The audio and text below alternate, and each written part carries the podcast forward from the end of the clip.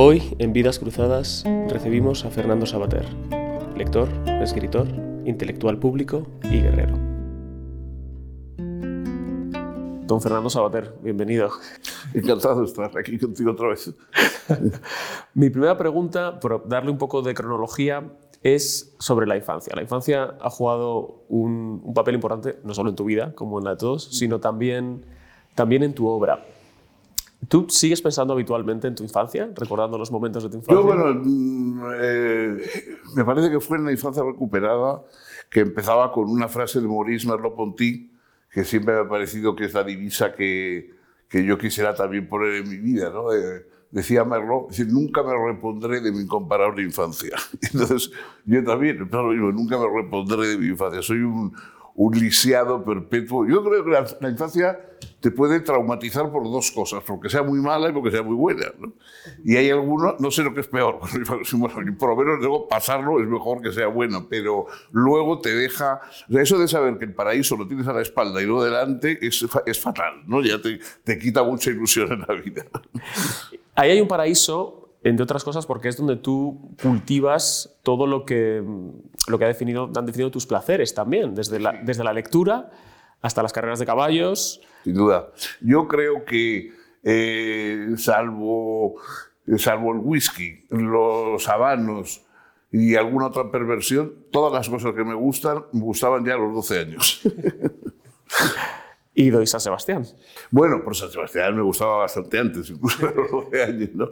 Sí, efectivamente, eh, San Sebastián es un poco mm, en la Disneylandia espiritual en la cual yo he vivido toda la vida, ¿no? Y, la medalla de esta de Madrid, que es la segunda distinción que me da la Comunidad de Madrid. Hace como unos 10 años me dieron el premio literario de la Comunidad de Madrid y ahora esto. Entonces me ha hecho reflexionar. Yo siempre he tenido una relación más bien eh, osca con Madrid, porque me vine aquí, yo me parece que perder San Sebastián era una desgracia incomparable, luego fue el final de la infancia, el comienzo de la muerte de mis parientes, mis padres, mis abuelos, la, la entrada en la vida adulta que a mí nunca me ha terminado de convencer. ¿no? Eh, entonces siempre he tenido una relación relativamente pues, mala con Madrid, he escrito cosas mm, eh, así críticas, etc. Y sin embargo Madrid mm, se ha portado conmigo extraordinariamente. Mientras que me he pasado la vida haciendo elogios de San Sebastián y contando todas las, glorias y las habilidades de San Sebastián, y lo único que puedo agradecer es que no me hayan matado, pero por lo demás, todo lo demás. Y por supuesto, vamos, no creo que me vayan a nombrar hijo predilecto nunca. De modo que, bueno, es curioso que eh, efectivamente, al final es verdad que Madrid es una ciudad generosa y acogedora y otras, en cambio, son bellísimas, pero ponen tantas condiciones que no se les merece la pena. Dentro de ese, de ese universo de la infancia está el hogar, y, están tus padres. Y tu relación de, tu madre, si no me equivoco, aprendes la lectura y, el, y, la pasión por la lectura. ¿no? Tú cuentas mucho eso de cuando llegaba la novela de Agatha Christie, que tu madre entraba en una especie de arresto domiciliario. Exactamente, completamente cierto. y bueno, eh, mm, yo he sido siempre muy familiar. En mi familia todos somos muy de la familia. O sea, incluso yo he tenido pues, amigos y tal pero nunca, eh, nunca comparables con lo que era el vínculo familiar. O sea, nosotros éramos de padres, de abuelos, de hermanos, de fin, todo el clan, ¿no? Siempre nosotros era un poco, eh, yo me nací siciliano, ¿no? me un poco, era siempre el clan y tal. Y, y, efectivamente, o sea, los, tanto mi padre como mi madre, mi madre era la la huella más clara en mi vida porque eh, me contaba historias, me compraba los libros de aventuras. Pues, eh, cuando se me caía un diente, el ratón siempre me traía una cosa de Chesterton o de Salgari o tal. Y, y mi padre, que no me estaba trabajando en la oficina y tal, que me recitaba poesías, porque le gustaban mucho las poesías, sobre todo las poesías modernistas, sonoras, Rubén, La Marcha Triunfal, etcétera eh, y luego nos íbamos juntos a las carreras de caballos, ¿no? Entonces, mm, eso me ha ahorrado muchísimo dinero en psicoanalistas, porque yo sé muy bien que las dos pasiones de mi vida, los libros de los caballos, sé que vienen de papá y de mamá. O sea, no, no he tenido que pagar a nadie porque me hiciera esa revelación. Y en el capítulo, más allá de los placeres que te transmitieron, em, tus padres como, como consejeros, como educadores, ¿en qué dirías que tenían razón y te costó darte cuenta después? ¿Y en qué dirías que se equivocaron? Bueno, eh, eh, la, más, la más educadora realmente era mi madre, porque mi padre, pues, bueno, ya te digo, eh, estaba muy traumatizado por la guerra, porque en, fin, en la guerra él había apoyado en principio a la República, etc., y ahí mataron a su hermano pequeño, al, que era el novio de mi madre. O sea, eh, Carlos, el hermano menor de mi padre, era el novio de mi madre. Es uno de los asesinados en Paracuellos. ¿no? Entonces, siempre a mi padre siempre le quedó eso como, una, como un trauma de que él había colaborado de alguna manera a una situación que había eh, y entonces mi madre sí, es la que más discutía. Mi madre era una polemista formidable, nunca, nunca he discutido con nadie tan temible en la discusión. Yo creo que mis habilidades como polemista siempre todas vienen de, mi madre porque discutir con ella no era nada fácil. Eh, bueno, y era, siempre fue una, una, una educación, por supuesto, católica, de, de derechas, etcétera, pero muy liberal. O sea, nunca me. De hecho de hecho, a mi madre, más bien único que, no digamos a mi padre, lo que le preocupaba era pues, que me pegaran un porrazo de un tiro, pero no, luego mis ideas no, no, no era lo que más le... Además, les, les, parecía bien que uno de alguna manera tendría un poco que sublevarse, ¿no? Y no, mi madre lo único que me decía es que cuando yo volvía de las manifestaciones y tal, eh, como claro, yo en la manifestación lo primero que hacía era quitarme las gafas, porque no se me rompían, porque yo lo que más temía era que se me rompieran las gafas. Entonces, me quitaba las gafas y a veces corría hacia los grises en vez de en dirección contraria. Pero decía, qué valiente. no, los grises pensaban que era un suicida. Bueno, entonces solía volver bastante maltrecho a, a, casa y con mi madre mientras me, me curaba, las, ponía las tiritas y me daba el alcohol pues yo le contaba exaltadamente nuestras ideas y la lucha y la Y ella me decía, sí, hijo, sí, sí, a mí, a mí no me parecen más vuestras ideas, pero ¿por qué siempre tú, hijo? ¿Por qué siempre tú? Luego a lo largo de la, a lo largo de la vida a veces me preguntan eso, ¿por qué siempre yo? Porque eh, termino siempre estando en primera línea, no sé por qué. Bueno, ellos supongo que... No, yo, yo ahora recuerdo que, digamos que en general tenía más razón que yo en casi todo. O sea, que no. Eh, afortunadamente no he tenido un hijo como yo porque voy a ser una lata. Entonces yo creo que acertaban, acertaban en bastantes cosas, sobre todo porque habían. Porque conocían la, la guerra desde el fondo, habían sufrido. Y eso también me ha protegido ante toda esta este, en fin, eh, maniqueísmo barato de la guerra civil y tal. Mis padres, mi abuelo estuvo encarcelado en, en, Madrid, a mi tío lo mataron, bueno, en fin, que tengo suficientes cosas, y además sabiendo de la honradez y de la decencia de mis padres, eh, hombre, si ellos pueden contar tantas cosas malas de la situación de la época de la República, eh, no todo precisamente era, era, hermoso y bello y etcétera. O sea, yo creo que el haber visto que mis padres, eh, que tampoco éramos entusiastas, mucho menos de Franco, pero vamos, más, estaban más a favor, eh, yo, eso me ha librado de, de, los maniqueísmos y de creerme esto de que, de que todos los que no eran comunistas eran fascistas. ¿no? sé.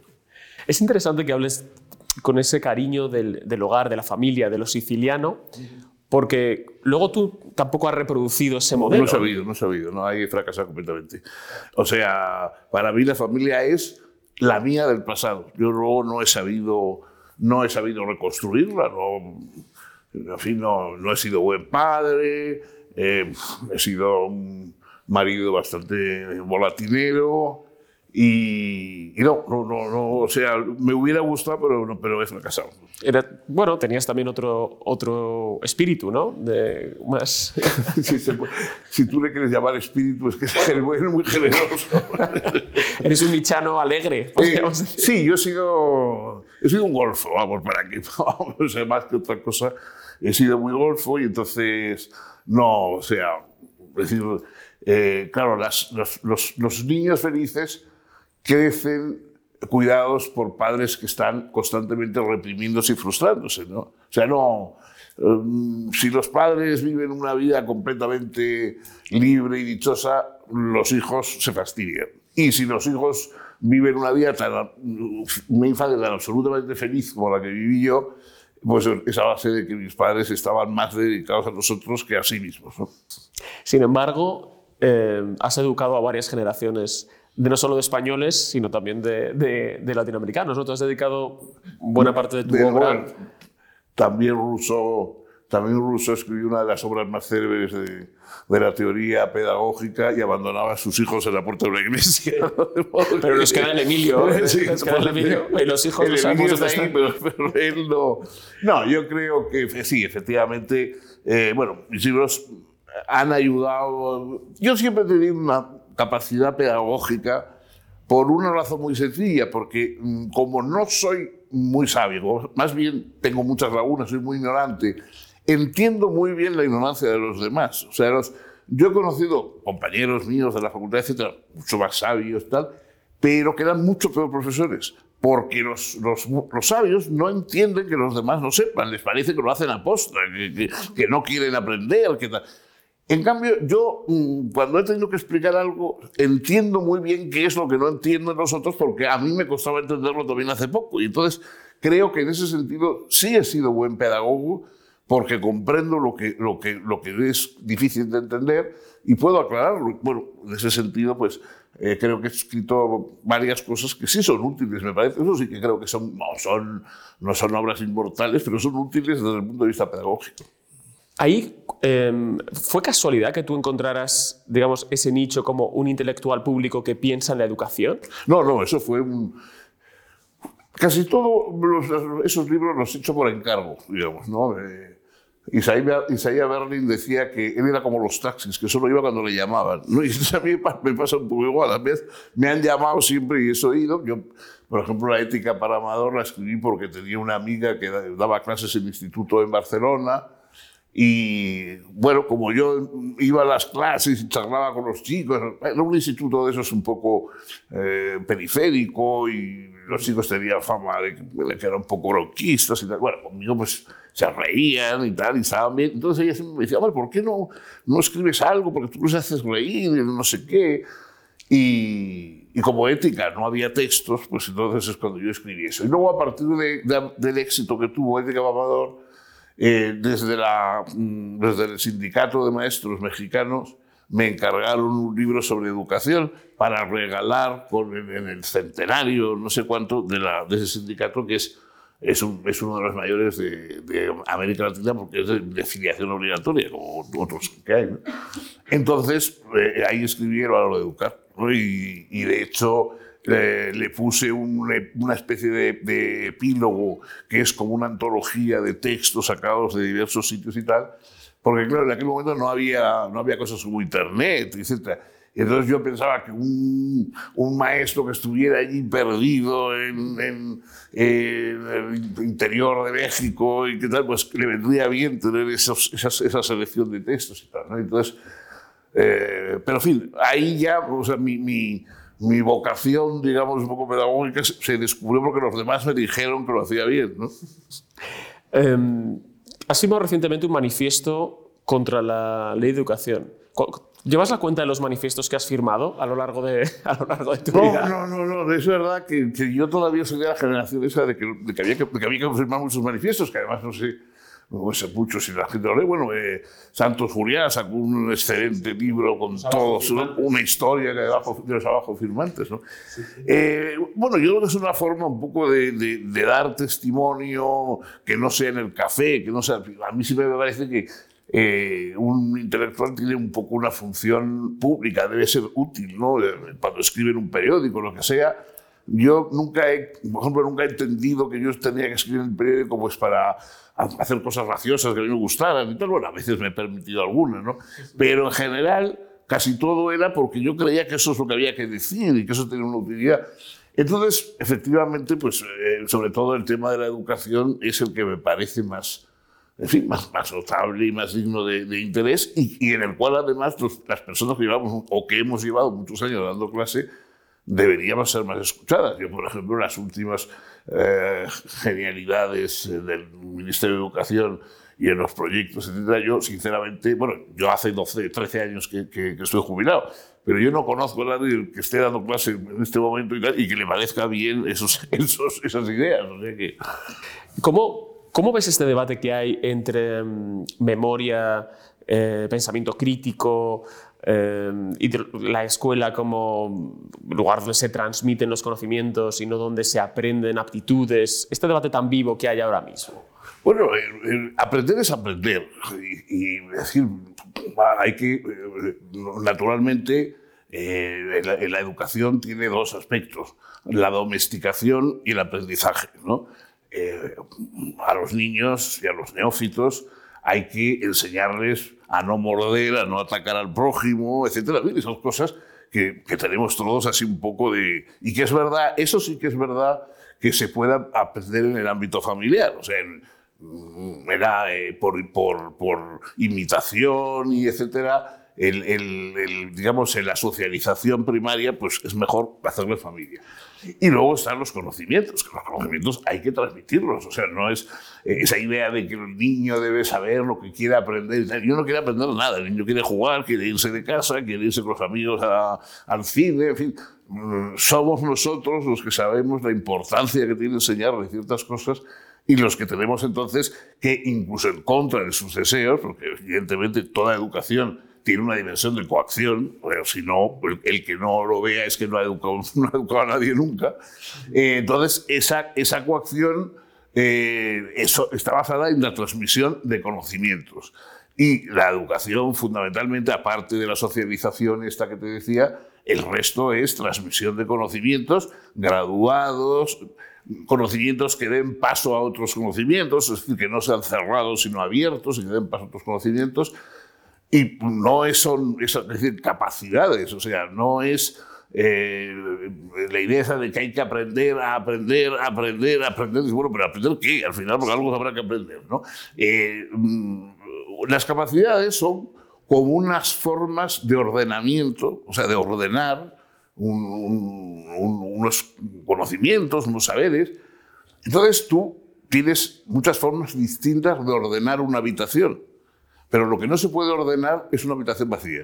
Entonces, cosas como, la, como, el, como este último proyecto educativo es cómo ordenar una educación vacía, o sea, una habitación vacía. ¿no? Es decir, mm, los conocimientos son lo que dan aquello que con lo que se amuebla la habitación. Luego lo puedes ordenar. hay que pensar críticamente sobre algo. Sobre algo, claro. Entonces, la idea esta de que de que tú puedes ser, eternamente una página en blanco, que ya vendrá el momento de que aprendas, eso es completamente, eh, creo que es completamente erróneo, por mucho que es verdad que hoy unas informaciones básicas las, tenemos, las tomamos de Internet, etc.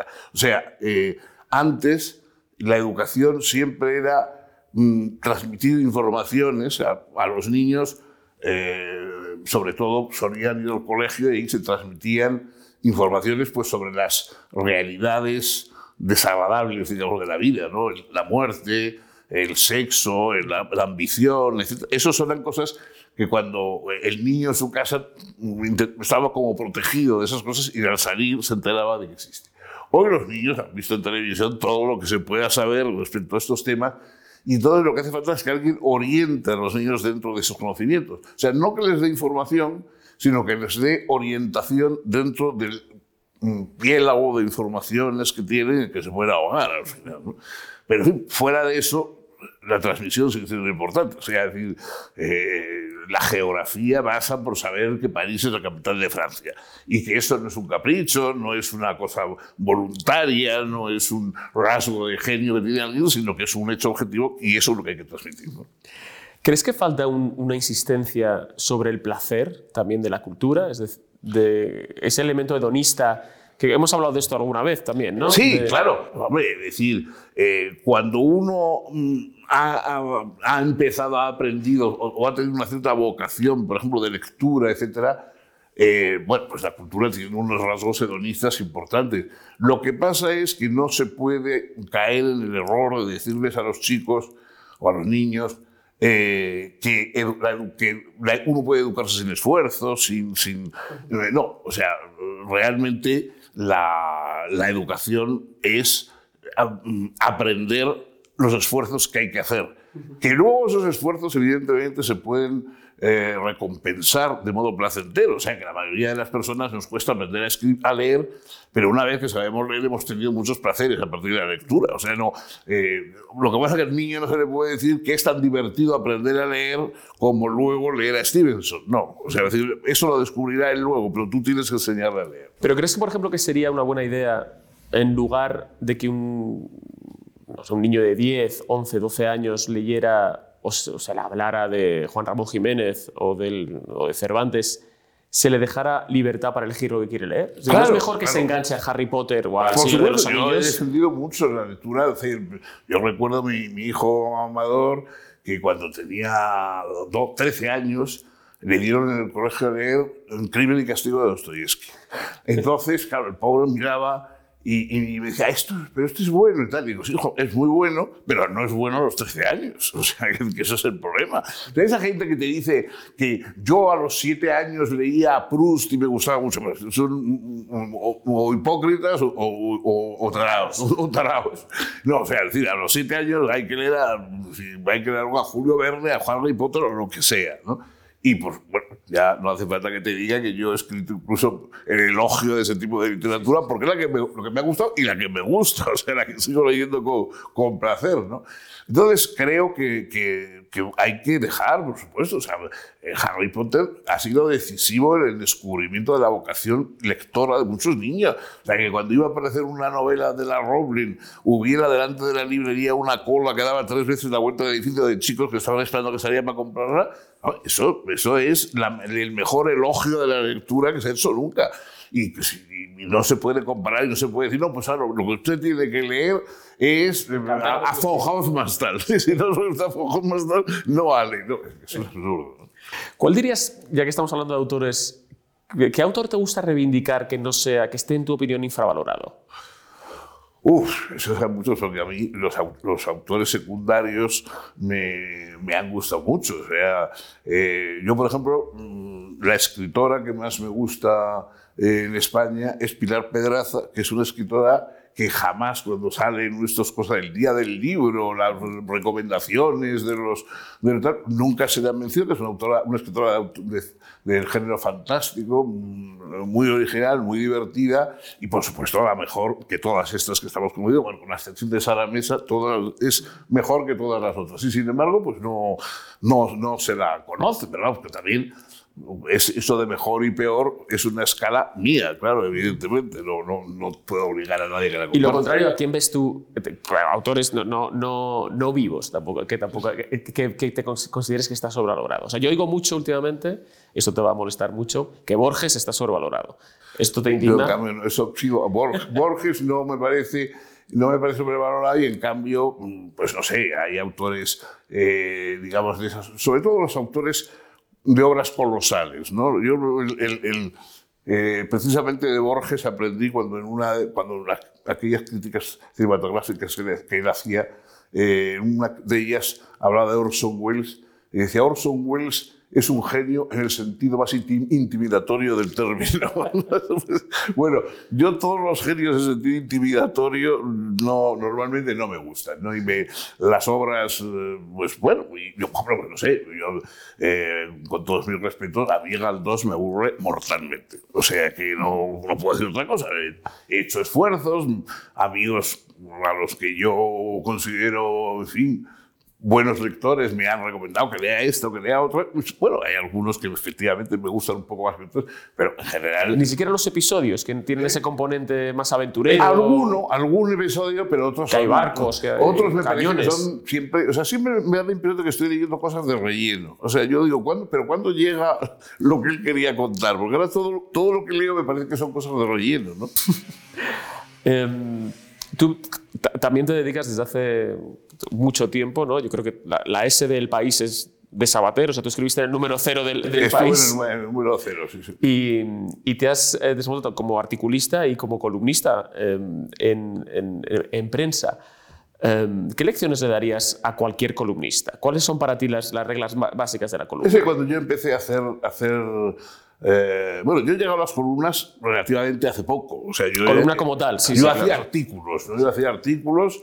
Eh, los primeros artículos que hacía eran sobre carreras de caballos. O sea, a mí lo que me gustaba era escribir sobre el derby y cosas por el estilo. Y luego, eh, de hecho, mm, yo, eh, cuando, bueno, una de las veces, o de las varias veces que me echaron de la facultad, que era una costumbre que estaba bastante extendida, entonces fui a, el, a, el, Madrid, que era, estaba enfrente de mi casa, eh, y que ahí trabajaba Alberto Míguez, que, al que yo conocía por mediación de otros amigos y tal. Y entonces fui a Alberto y digo, mira, pues me ha, en fin, estaba recién casado, estaba fuera de la facultad, yo quería, digo, pues a ver que, si puedes darme algo para escribir.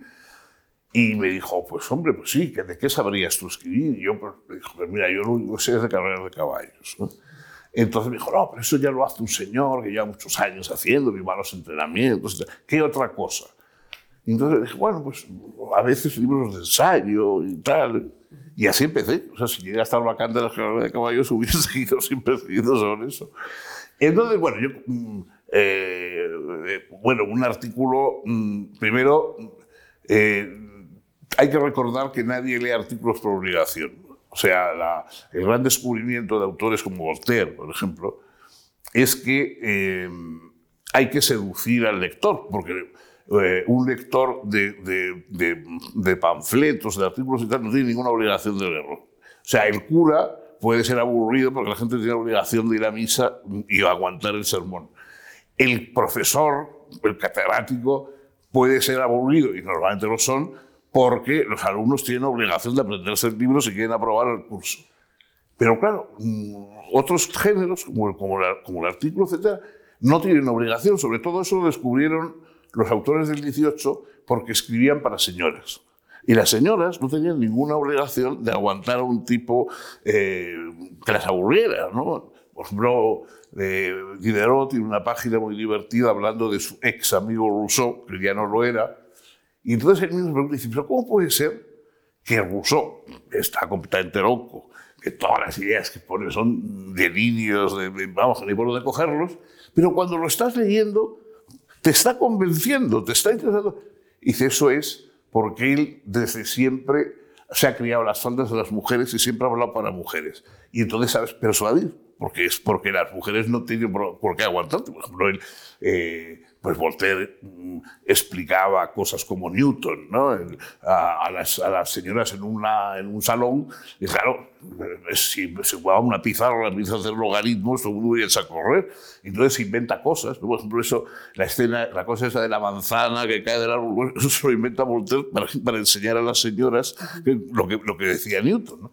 Entonces, el hablar para un público eh, primero, que, te atrae y que te interesa y que no tiene ninguna obligación de escucharte, es una buena vía. O sea, yo creo que, al escuchar, al, perdón, al escribir una columna, etcétera, hay que recordar que, aunque nosotros creamos que estamos revelando misterios enormes, nadie tiene obligación de leerlo. Y si empiezas a aburrir desde la primera línea, no te va a leer. La, la utilización, por ejemplo, del humor que hace Voltaire es evidentemente una utilización astuta, civilina, para que le lean. O sea, decir, para que, para que, porque es, hay una, vamos, yo creo una anécdota estupenda en ese sentido. Eh, Voltaire era amigo de Madame Didefant. Madame Didefant, eh, la marquesa de Didefant, era una libertina absolutamente maravillosa eh, del, en el 18, pues era regente, una mujer que llevaba una vida escandalosa, incluso para aquella época.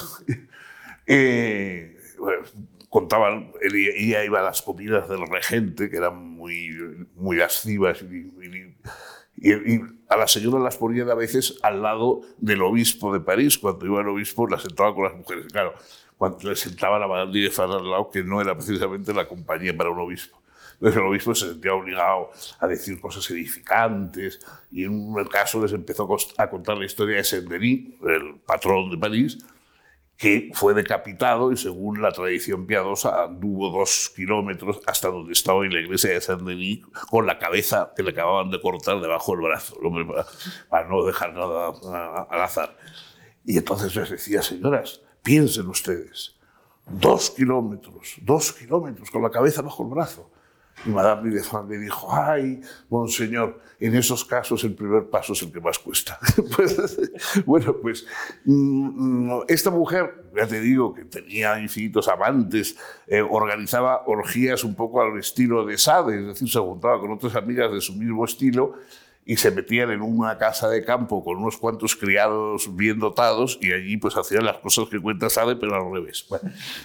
Entonces esta mujer se quedó ciega de pronto perdió la vista, ya no podía ir a las juergas y tal, y entonces pues se encontró con un salón que efectivamente era el mejor salón de Francia, donde se charlaba y tal, pero claro, ella las, lo único que le divertía era oír las cartas de Voltaire, lo que escribía Voltaire.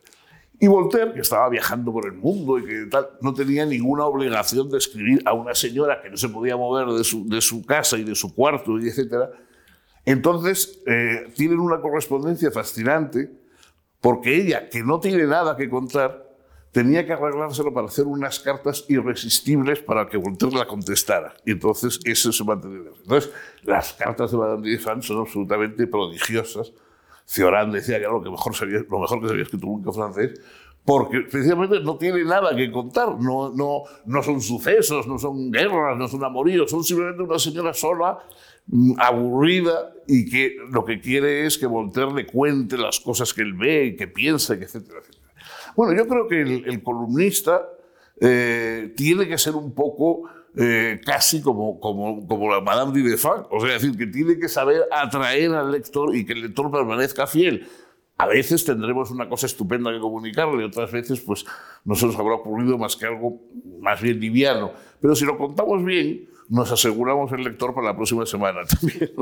¿Crees que es una, un falso amigo eh, en la prensa digital? En el sentido de creer que tienes, bueno, no lo crees, lo tienes, una extensión ilimitada. Eso es muy peligroso.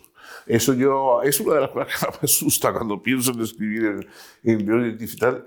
Eh, creo que, que, que, te reduzcan el, el, el, espacio, que te digan que solo tienes un número de palabras eso es fundamental. O sea, eh, cuando no sabes qué decir, escribes muchísimo. O sea, si tienes algo importante que decir, te puedes ceñir, te puedes dejar, pero si no, te dejarás arrastrar. Y efectivamente, lo, aburridísimo, porque mira que son aburridos los blogs, etcétera, de, Internet, es porque la gente se deja ir entonces, pues, todo lo que le pasa por la cabeza lo pone. Y lo que le pasa por la cabeza a la gente a uno de nosotros, la mayoría de las veces son tonterías. O sea que precisamente hay que tener una cierta disciplina para que lo que le pase por la cabeza sea algo sustantivo e interesante. ¿no? Entonces yo creo, vamos, habrá formas y habrá formas de, irse acostumbrando y, y hay autores que, que, aprenden o que, en fin, no sé, yo supongo que, habrá un, un Lichtenberg del, del, Twitter y cosas por el estilo, pero hoy todavía yo no lo conozco. um... Un, arte que tú dominas eh, es el de la cita. Tú citas muy bien y a veces, si no me equivoco, pones de tu parte, ¿no? En, algunas citas. Hombre, no las estropeo. No, no, no. no, las estropeo, pero, sí les das tu, tu, toque personal, ¿no? Pero a veces también es un poco la memoria. La memoria mm, en la memoria a veces tengo las citas mejoradas, o sea, más, más, eh, más apropiadas de lo que es. Eh, yo en el fondo creo que mucho que los intelectuales somos un poco como carteros, ¿no? Que traemos, no, traemos cartas para los lectores. O sea, fíjese usted lo que dice Víctor Hugo, ¿no? Y le, traes una carta. Entonces, eh, una buena cita es que te traen una carta de alguien interesante, alguien que, una, que dice cosas que a ti eh, especialmente te interesan. Y acertar es saber qué es en ese momento lo interesante que se puede decir. O sea, que yo creo que las citas son un servicio público, vamos, que hacemos a los lectores. ¿En tu experiencia ha sido, han sido influyentes los artículos? Es decir, ¿se mueven cosas con, con, lo que uno escribe? ¿Los políticos te llaman, te convocan, te dicen, Fernando, qué buena idea ahora Ya, ahora ya es muy difícil, porque hay un,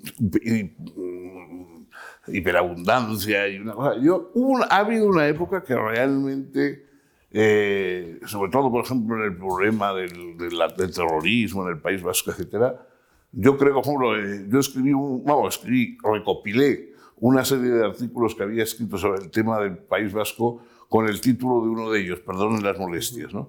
Yo creo que es, ese libro sí fue importante. Ese libro sí fue verdaderamente, eh, bueno, porque manejaba un discurso distinto respecto al terrorismo, que estaba amparado por los intelectuales de izquierda en ese momento claramente, por eso por lo menos no ninguno se atrevía a, hablar eh, así abiertamente y decir, bueno, sí, que era terrorismo era muy malo, pero era muy malo sobre todo porque daba armas a la derecha para, para atacar a la izquierda. O sea, así, eso era lo peor del terrorismo. ¿no? Todavía Luis García Montero anteayer hacía una columna en el país que decía exactamente eso, ¿no? que claro, Sí, sí, qué mala, qué mala la ETA, pero qué malos sobre todo son los que no se olvidan de ETA y siguen mencionando son todos de derechas, etc.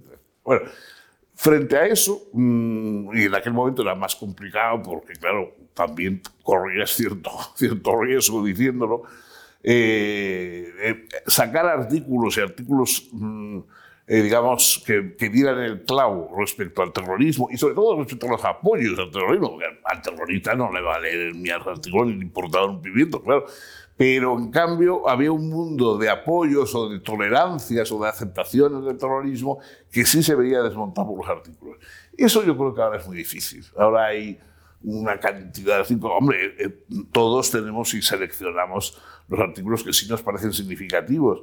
Ahora, saber que eso realmente sea significativo a, eso ya la verdad no, no, me atrevo a pensarlo, a lo mejor sí.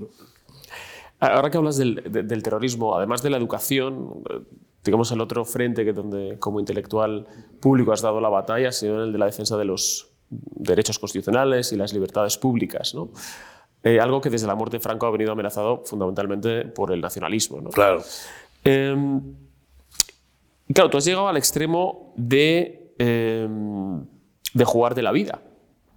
Y, pero tú no venías necesariamente de una postura que pudiera considerarse afín a lo que después fueron los movimientos antinacionalistas. ¿no? De hecho, tú a principios de los años 80 eh, tienes otra postura y, tuviste un, un, despertar. ¿no? Entonces, claro, sí. Yo, bueno, en un primer momento, como tantos otros, sobre todo uh en el País Vasco, etcétera, pues hombre, en el País Vasco eh, uno veía que la oposición al franquismo, etcétera, venía pues de, movimientos nacionalistas que en aquel momento eh, lo que defendían era pues el derecho a la expresión, la libertad, que le dejaran su bandera, que no sé qué. Entonces, bueno, a, mí me parecía que en ese momento, claro, la, la idea centralista estaba identificada con una dictadura y en cambio pues la oposición a la dictadura pues venía de, de esos grupos y yo en ese momento pues bueno mm, no me gustaba nunca el, el discurso sobre todo xenófobo etcétera y de hecho yo siempre he guardado una simpatía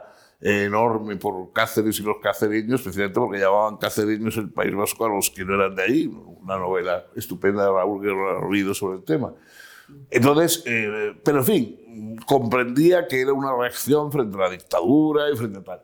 Pero claro, una vez que llegó la democracia, bueno, ahora está, ahora ya, ahora todos vamos a unirnos para defender y, pues, en el pluralismo. Entonces, claro, de pronto descubrí, o sea, un poco eh, tardíamente, descubrí que, que, la, que la mayoría de los antifranquistas no eran demócratas, eran antifranquistas, pero digamos, en cuanto a, nivel democrático, estaban igual que Franco, peor. Y, y esto fue, eso sí que fue un, fue un shock, un descubrimiento que se fue acentuando con el tiempo, sobre todo al ver hasta qué punto los constitucionalistas estábamos abandonados en el País Vasco y si nos insistíamos mucho, pues más bien pasábamos a ser gente de derechas peligrosas. Y, el hecho de, de, tú haber sido una persona que despertara, ¿te ha hecho también, tú crees, un poco en la misma línea en lo que hablábamos antes de tu, de tu facilidad para la pedagogía? ¿Te ha ayudado también a detectar a los, a los somnolientos? ¿no? Eh, porque, bueno, los radicales sabemos dónde están. Claro.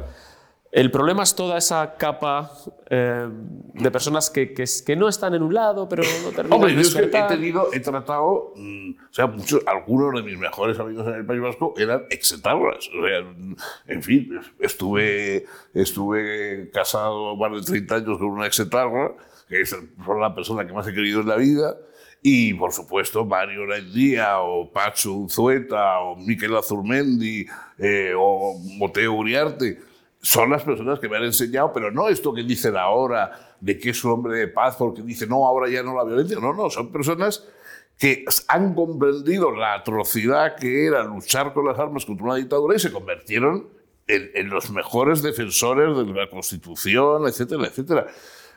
Eso para mí fue digamos, muy pedagógico. O sea, me di cuenta que esta gente que ha, que ha tenido los santos cojones de estar con, con, el fusil, etcétera, en este momento no simplemente dije, bueno, ya lo he dejado porque ya no es. No, no, no lo he dejado, sino que estoy dispuesto ahora a luchar con el mismo empeño contra los que todavía siguen utilizando la violencia.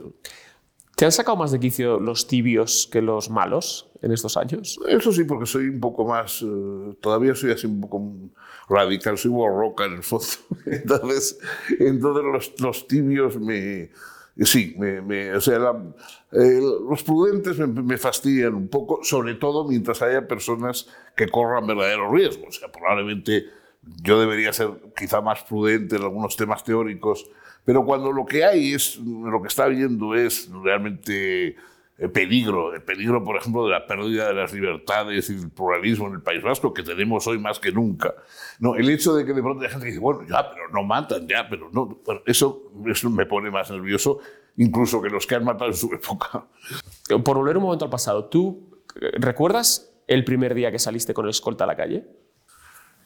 Eh, sí, mm, te voy a decir por qué. El, a mí la escolta me la pusieron, primero fue eh, un segurata pagado por, por Jesús Polanco, ¿no? O sea, porque... Y fue a raíz del asesinato de Tomás eh, de Valiente, de, de, de, Paco Tomás de Valiente. O sea, Paco y yo íbamos mucho, eh, hacíamos un poco un tándem, digamos, esto es modelo típico de ir a hacer charlas, él hacía la parte jurídica, yo la parte ética, hablando de cosas constitucionales, etcétera, etcétera. Eh, y además él siempre estaba preocupado, de, ay, que tú eres un loco, que te va a pasar algo en el país, que te fue a él al que.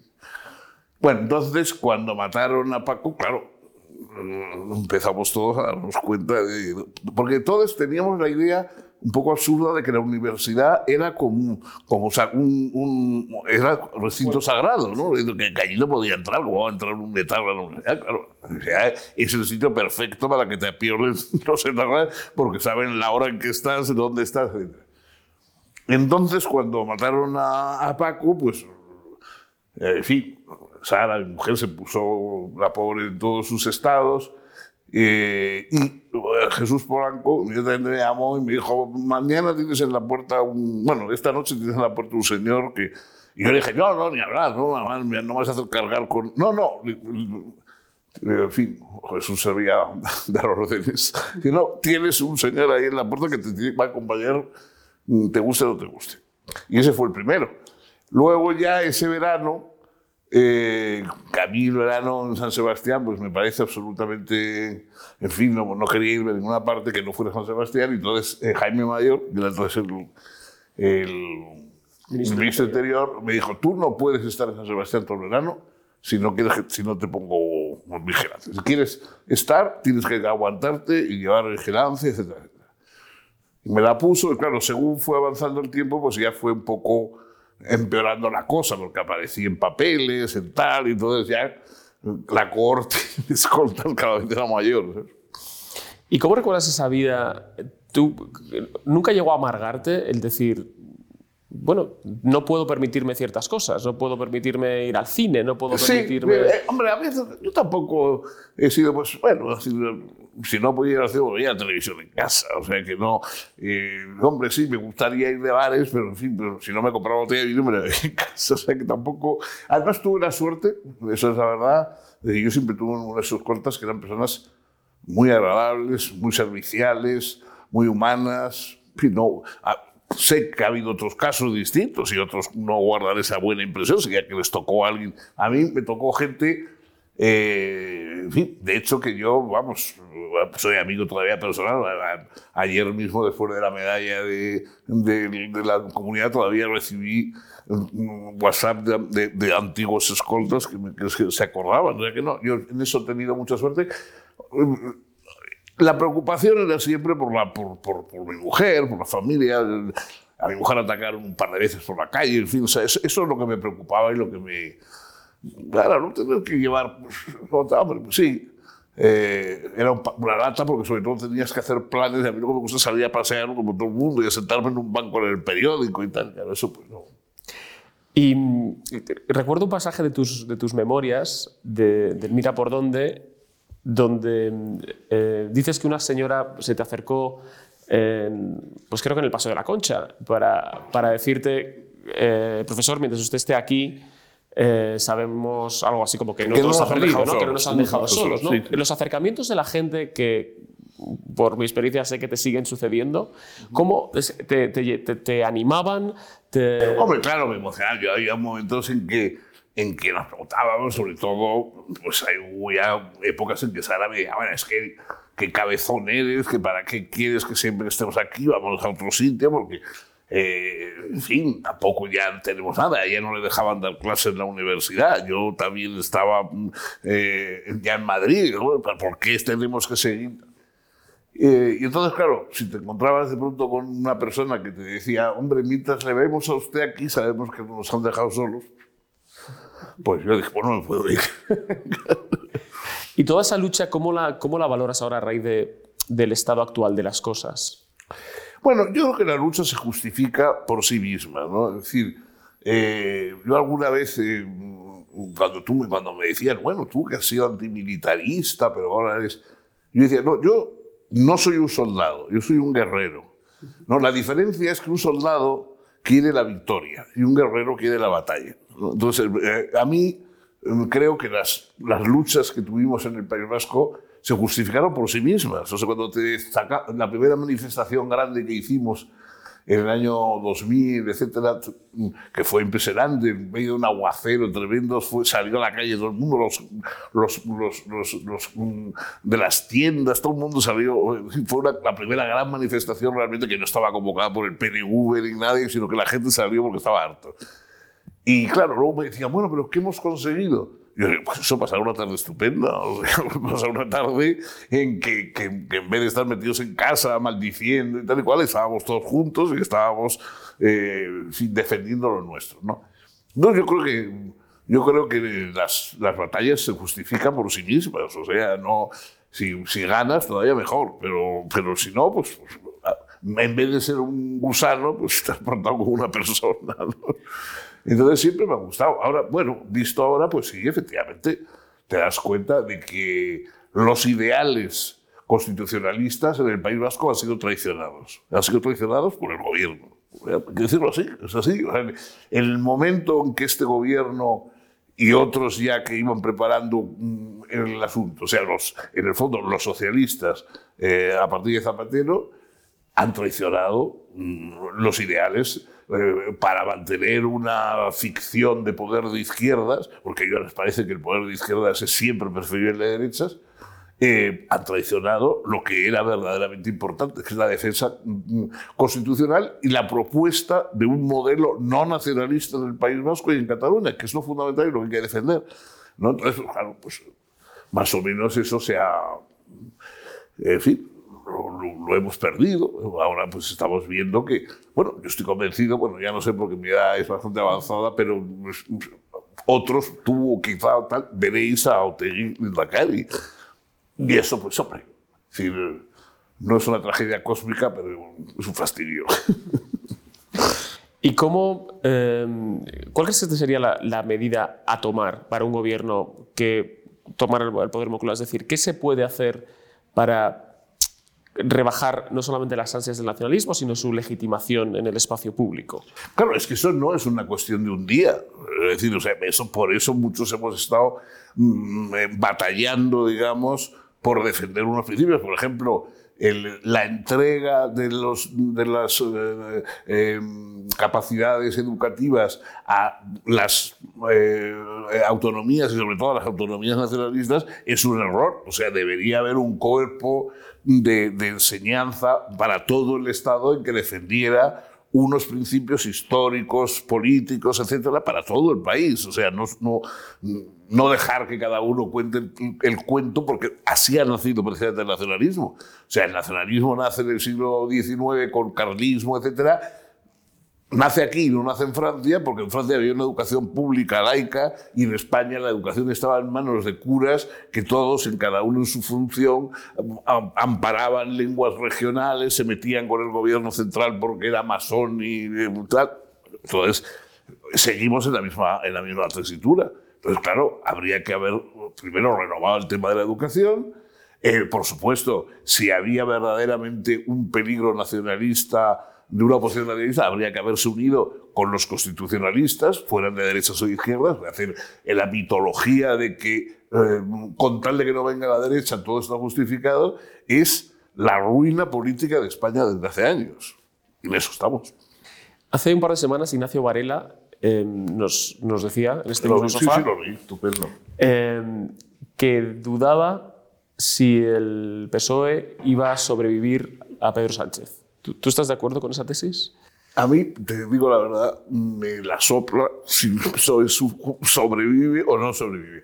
A mí lo que me importa es que sobreviva España y que sobreviva la democracia española. Y eso sí que lo estoy viendo como difícil. O sea, los sacrificios la, de cosas importantes que se están sacrificando en el altar de Pedro Sánchez están lesionando no al PSOE, que ya te digo, me trae absolutamente sin cuidado y lo que le pase probablemente bien pasado está, sino que están lesionando la democracia española. ¿Cuál crees es el mayor riesgo ahora mismo para la democracia española? Bueno, el, hecho de que, eso también eh, eh, Ignacio Varela lo explicaba muy bien, el hecho de que se vacíe de contenido y sea un animal muerto al cual han sacado todas las entrañas y luego lleno de paja. Entonces sigue teniendo el aspecto, visto de lejos, parece un animal vivo, pero está muerto. Y está muerto porque, porque eh, es decir, es, que haya escándalos como que el otro día eh, se cambia en las Cortes el número de los que tenían que apoyar eh, para la entrada en el, en, el, en, los, en el, CNI, etcétera, de los elementos que evidentemente no pueden estar en el CNI, porque, claro, por la misma razón que es poco aconsejable poner al Capone al frente de la brigada criminal. o sea, que no puede contra ser. El, contra el crimen organizado. Claro, contra el crimen organizado no puede ser, ¿no? Entonces, el, el hecho de que eso se pueda, y además que eso sea una cosa bueno, pues, bueno, pues eh, ahí está, ¿qué le vamos a hacer? Son cosas, luego a lo mejor no es para tanto. Eso, eso indica que se pierde el nervio, se pierde la médula de lo que es la democracia. Y te hago la misma pregunta que le hice él. ¿Te ha decepcionado cómo se, cómo se han tolerado estos, estos embistes de más o menos de mayor o menor intensidad a la democracia, cómo lo han tolerado ciertas capas de la sociedad o los propios medios? Que están tan asustados con los medios sí porque claro, y bueno yo creo que, que, las capas de la sociedad han respondido mejor. Eh, el éxito de Díaz Ayuso de, demuestran que la gente no está contenta está mucho menos mucho más descontenta incluso de lo que cree el gobierno etcétera etcétera. Ahora que personas intelectuales profesores periodistas etcétera hayan sido tan acomodaticios digamos a, a, a estas cosas y que haya tan poquísima tan positivo nervio racional, intelectual que se enfrente a ello, es, a mí me parece excepcionante. ¿Has pensado en alguien que, que te apetezca eh, Yo creo que José Luis Pardo es una, es una, vamos, ya que estamos interesados ahora en la filosofía y tal, bueno, es un, eres un filósofo de verdad, no como yo, que soy aficionado solamente, eres un filósofo auténtico. Y además creo que es una persona inteligente y decente. ¿no? Entonces yo creo que a la gente le va a interesar lo que diga, aunque no sea estrictamente en el sentido político, pero culturalmente les va a interesar. Perfecto, tomamos nota. Muchas gracias, Fernando.